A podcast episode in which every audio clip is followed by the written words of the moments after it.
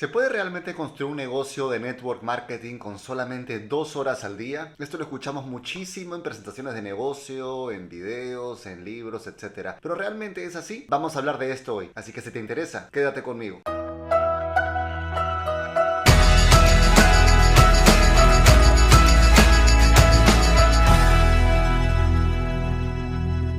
Hola, ¿qué tal mis queridos loquillos y loquillas de Revolución MLM? Los saluda José Miguel Arbulu. Y el día de hoy vamos a hablar sobre ¿realmente es posible construir un negocio de network marketing con dos horas al día o no? Pero antes, si es la primera vez que estás en este canal, te invito a que te suscribas dándole clic al botón que está aquí abajo en suscribirse y que hagas clic también en el botón de la campanita para que siempre estés al tanto cada vez que saquemos un video nuevo. Te cuento también que tengo una masterclass completamente gratuita para ti sobre prospección. También encuentras el enlace aquí abajo. Y si el tema de hoy te interesa, ya sabes qué hacer. Regálame un like porque entramos en él ahora mismo. Cuando conocemos este modelo de negocio tan lindo, esta profesión tan particular, se nos habla de un montón de bondades y de ventajas que tenemos dentro del modelo de negocio. El hecho de que sea un negocio de bajo costo, con un producto ya creado, con un, plan de compensación, con un corporativo que te apoya detrás, con herramientas, software, etc. Y también se nos habla obviamente del hecho de que no tenemos una oficina y tampoco un horario ni un jefe. Y a veces dentro de este tipo de presentaciones, con la intención de, como yo le digo a veces, echarle más azúcar al helado, que ya de por sí es dulce, se exageran algunas cosas. Una de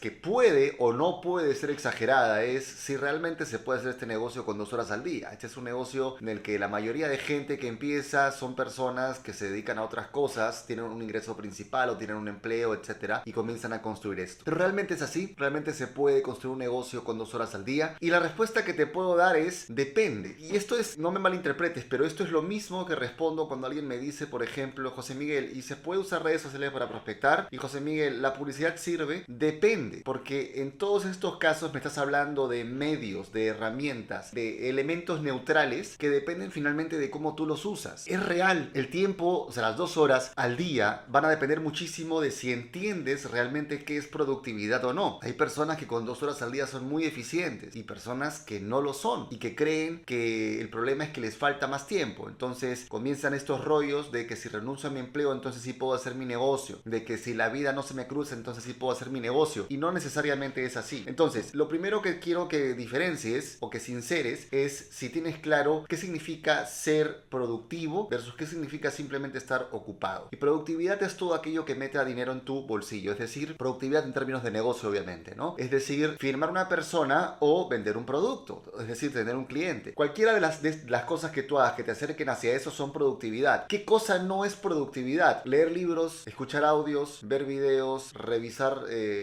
la oficina virtual de tu empresa, todo eso es formativo, pero no es productividad. Productividad, repito, es todo aquello que ponga dinero en tu bolsillo. Entonces, si tú las dos horas de negocio las pasas solo leyendo libros, solo escuchando audios, y por favor, hago énfasis en esto siempre, porque nunca falta el extremista que no entiende lo que estoy diciendo o que no quiere entender lo que estoy diciendo. No estoy diciendo que no sea importante leer o escuchar audios o formarse en desarrollo personal. Por supuesto que lo es. A lo que voy es que es un problema cuando tú crees que eso es hacer hacer tu negocio. Cuando tú crees que eso es productividad en tu negocio y crees que sin hacer nada productivo, solo por formarte en esta otra parte, el universo te va a compensar mágicamente sin hacer nada, ¿no? No es así. ¿Cómo usas las dos horas? ¿Tienes claro cuáles son las acciones productivas? Es decir, si hablamos, por ejemplo, del uso de redes sociales, la creación de contenido, el seguimiento a prospectos, escalar esos prospectos fuera de la red social para poder generar presentaciones de manera profesional, obviamente, que es lo que sabes que yo enseño dentro de mi curso Prospectos Perfectos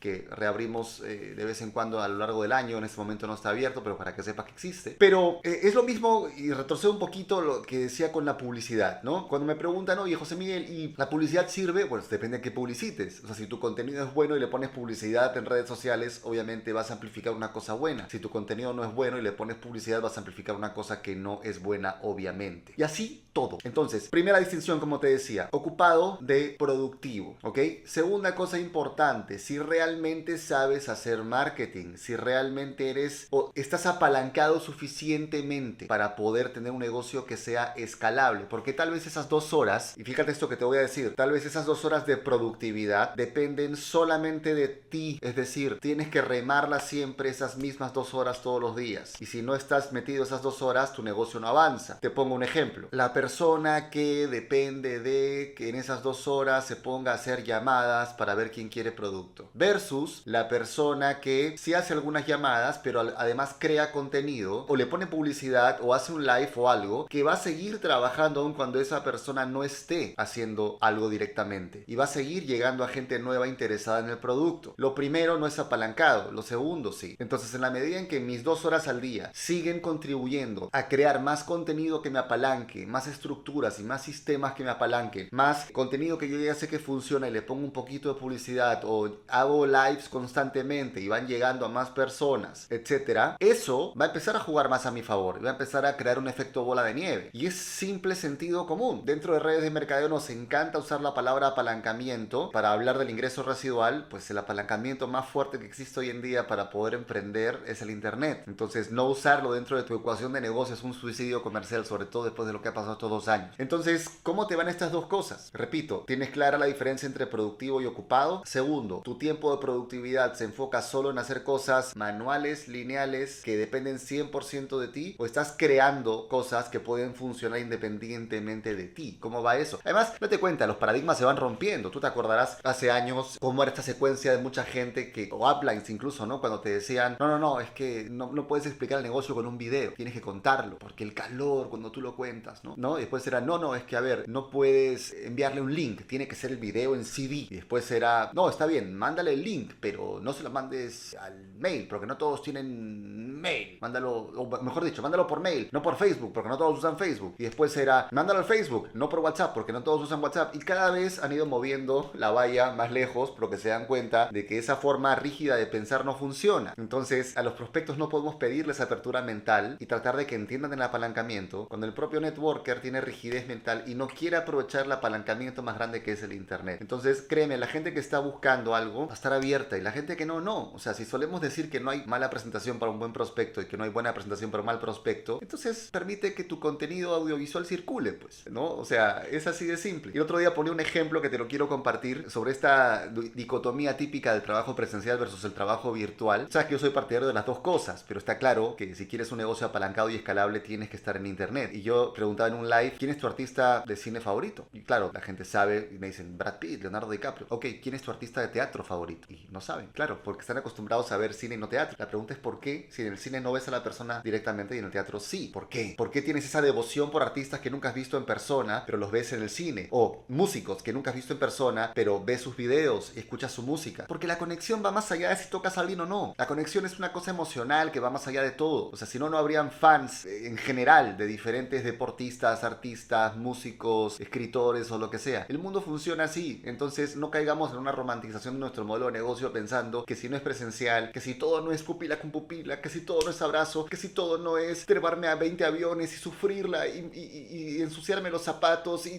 poner mi, mi cartel de soy el mártir que más lejos ha llegado escalando montañas para poder llegar. Ese es el mensaje que queremos dar. Bueno, bacán si te funciona a ti, pero hay muchas formas de hacer negocio y en realidad lo que vendemos es libertad. Entonces tiene que haber un apalancamiento, ¿ok? Nuevamente, no estoy diciendo que no hagas lo otro. Lo que estoy diciendo es que en el año 2022 seguir pensando que la única forma meritoria de hacer tu negocio es sufrirla de esta manera es un poco absurdo y es prospectar con un concepto de libertad para luego tener a la gente dentro y decirle, no, no, no, no, mira, acá hay que sufrir, pare de sufrir. No, ¿ok? Entonces quiero que me cuentes. Bueno, y si te gusta, si te gusta esto que estoy diciendo, como siempre te pido que te suscribas al canal, que te suscribas porque tenemos contenido como este todo el tiempo. Pero quiero pedirte que me cuentes aquí abajo si esto te hace sentido. Cuéntame, ¿sabes diferenciar productivo de ocupado? Y segundo, dentro de tus horas de productividad, ¿estás creando una estructura apalancada o sigues remándola manualmente todo el tiempo? De tal manera que todos tus días son iguales, todas tus semanas hay que remarla. Cada periodo nuevo en tu empresa tienes que empezar a remar de cero porque si no se te cae todo. Cuéntame, ¿ok? Si este video te ha gustado, como siempre te pido que me regales un like, que me comentes lo que te acabo de pedir por favor y que compartas sobre todo este video con toda la gente a la que le pueda servir en tus chats, en tus grupos de WhatsApp, en tu Telegram, etc. Y como siempre, te dejo por aquí con más videos para que sigas creciendo en tu vida y en tu negocio. Hasta la próxima.